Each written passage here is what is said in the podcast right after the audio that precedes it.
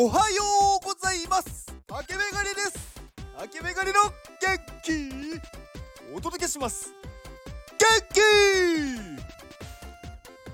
この放送は元気ナンバー8、えー、こちらを持っているカネリンさんの提供でお届けします。カネリンさんに元気をお届けします。元気。はい。まあえっ、ー、とカネリンさんの、えー、何を、えー、しようかなカネリンアートは、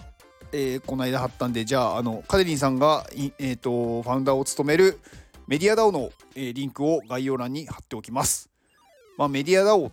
て、まあ、いうのは、まあ、ご存知の方もいるとは思うんですけれども、まああのまあ、今メルマガとか一番動いてるのは VR 部ですかね、まあ、VR の、あのまあ、部があって、まあ、そこで毎日毎日ですね。本当に毎日、あの夜10時に、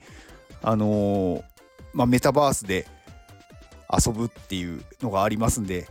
まあ、私ねあのちょこちょこお話ししてたと思うんですけれども、まあ、VR に興味ある方はメディア DAO に参加してみるとあの本当に初心者の人でも優しく教えてもらえるので何も持ってませんっていう人でも入れます。まあ入れるっていうと あの正確に言うと必要なものは、えーと、最低でも、えーとまあ、Windows のパソコンが必要です。あの Mac だと入れないのと,、えーと、スマホだと入れないですね。だから、まあ、Windows のパソコンかあとはあのー、まあ、VR ゴーグルを持ってる人だったら入れるっていうことです。はい。で、そういえば私、あの、自分の宣伝もしてなかったんですけど、忘れてて。えっ、ー、と、私が、えっ、ー、と、所属しているカネリンラボっていう、まあ、あのコミュニティがあるんですけど、えっ、ー、と、そこのカネリンラボ主催で、えっ、と、イベントをやります。えっ、と、4月の8日土曜日ですね。えっ、と、まあまあさっきのメタバースじゃないんですけど、まあ、メタバースのアバターを作ろう会っていうのをやります。まあ、自分でその中で動くこうキャラクターというか自分自身がこううんそこで動くじゃないですか。でそのキャラクターを自分で作ろうっていう。で今回は、えっと、クラスターっていう、まあ、メタバースのところのアバターを作ります。でそれに合わせてあのまあ NFT っていうまあ Web3 なんて言ったらいいんだろうな。まあ今こうね私がよく話す Web3 の中にある中にあるっていうのかな。Web3 で使われる NFT っていうもののまあウォレットですね。あのお財布みたいなもの、まあ、NFT をまあ所有するために必要なお財布っていうのをまあ、これもあのなかなかね作り方が難しいので、まあ、これを作るっていう講座も一緒にやりますので、えー、無料なのであのぜひあの暇な方あのあとはちょっと興味あるなっていう方はお越しください。えーと、朝11時から午前11時から夕方の5時までやってますんで、まあ、ふらっと立ち寄ってもいいと思います。まあ、渋谷の QWS 渋谷駅直結なのですぐに来れるかなと思いますのでお待ちしております。はい。でねもう一個ね宣伝で申し訳ないんですけどあの私えっとね iPadMate っていうコミュニティにも入ってるんですよ。で、まあ、iPadMate って、まあ、アミティ先生っていう、まあ、iPad で、まあ、こう絵を描く、まあ、YouTuber の人なんですけど、まあ、その人の、えっと、まあ、NFT 出していてでその人が今度、えっと、ジェネラティブを出すんですね。ジェネラティブ NFT を。でそれが4月の14日に出ます。でえっ、とまあこれのまあ allowlist まあ優先購入権がまあ欲しい方はえっ、とまあコミュニティの、まあ、 Discord っていうまあうんまあコミュニ Discord っていうコミュニティって言うと違うか。まあ、そういう Discord っていう、まあ、アプリがあるんで、まあ、そこであの配りますので、ぜひご参加ください。はい、ちょっと宣伝でかなり長くなってしまいましたが、えっ、と今回は昨日の続きですよね なんか2日にわたってこうね引っ張ってしまったのでちょっと申し訳ないんですけどはいでえっ、と昨日はえっ、とまあ執着をなくすっていうことで、まあ、私がやってしまったのはそこで無関心になることだったと。でそれによってまあいろんなねこう感情がなくなってしまってそれじゃあ良くないよねではどうするかっていうところなんですけど、えーと、私がそこでなんだろう気づいたというか変えたのはあのー、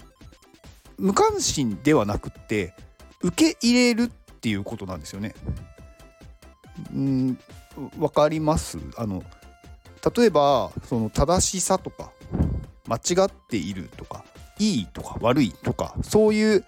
ことを判断する前にそういう存在があるんだっていうことをただ認めるっていう。でその存在が、えーと、自分ではうまくこうねなんだろう自分の価値観とか感情はそれに対していいと思ってないけどそのものが存在するっていうことを許してあげるっていう感覚なんですよね。わかかるかな？うん。なんかこうね執着に対してまあルールとか好きな人とか場所とかをそれをなんだろう。いやいやなんだろう破る？ルールを破るとか悪いことをしようとか悪いことをしようっていうか自分がそれはおかしいって思うって何かされた時にそれをなんかこう受け入れる。そういう存在そういう現象とかそういうことってあるよね。うん。まあそれはもうなんだろう自分がどうこうできるものじゃないと。そういうことがあるんだっていうことをまず認めるっていう。でそういうことがあってもそれはしょうがないんだって思う。だから無関心ではないんですよね。それに対してなんだろうちゃんとそういうこともあるっていうことを受け入れるっていう。でその上で自分がそれに対してなんかいいと思うものであれば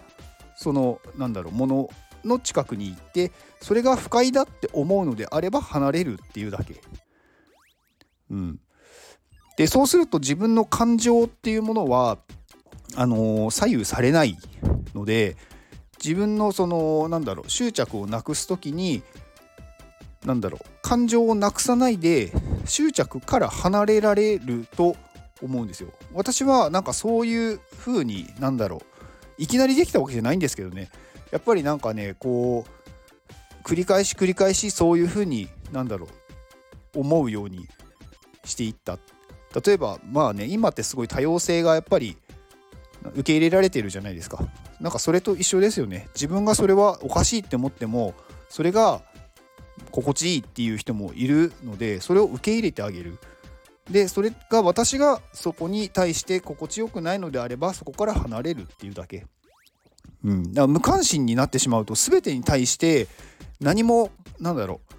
感じなくするいいことも悪いことも感じなくするっていうことなのでそれはねダメなんですよ。あの、うん、生きている意味がなくなってしまう。うん、なので、まあ、受け入れるっていうことが、まあ、必要ですよと。まあ、受け入れるってすごく大変なんですよね。自分が嫌いなものを何だろう認めてあげるっていうのはすごく辛いと思います。最初はねもうねなかなかね受け入れられないんですよね。頭では分かってても感情がみたいになってくるんでそこをねこううまくこう感情の前にそういうものがあるんだだからこれもなんかねこう知るっていうことだと思うんですよね。うん。まあそういうのがねできるとまあ執着からとらわれなくなりあのストレスをためなくなっていけるって思います。まあ私はそれでできなんかストレスためないようになりましたっていうお話でした。はい、2日間にわたるちょっと長い話でお聞きくださった方ありがとうございました。はい。では、この放送を聞いてくれたあなたに幸せが訪れますように。行動の後にあるのは成功や失敗ではなく結果です。だから安心して行動しましょうあなたが行動できるように元気をお届けします